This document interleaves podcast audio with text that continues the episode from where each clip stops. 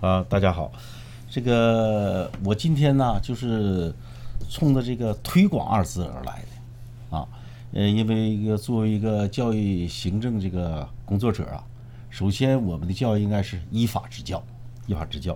那么在学校推广普通话，有悖于我们国家有关语言文字的呃相关法律规定啊。那么当前呢，简化字已经深入人心，呃，要恢复繁体字，要需要大量的人力、物力、财力啊，而且恢复繁体字啊，呃，也没有必要啊。那么推广使用简体字是为了更有利于汉字与知识的普及。而繁体字呢过于繁复繁杂啊，不利于人们的使用和记忆啊，更不利于广泛意义上的文化知识的普及。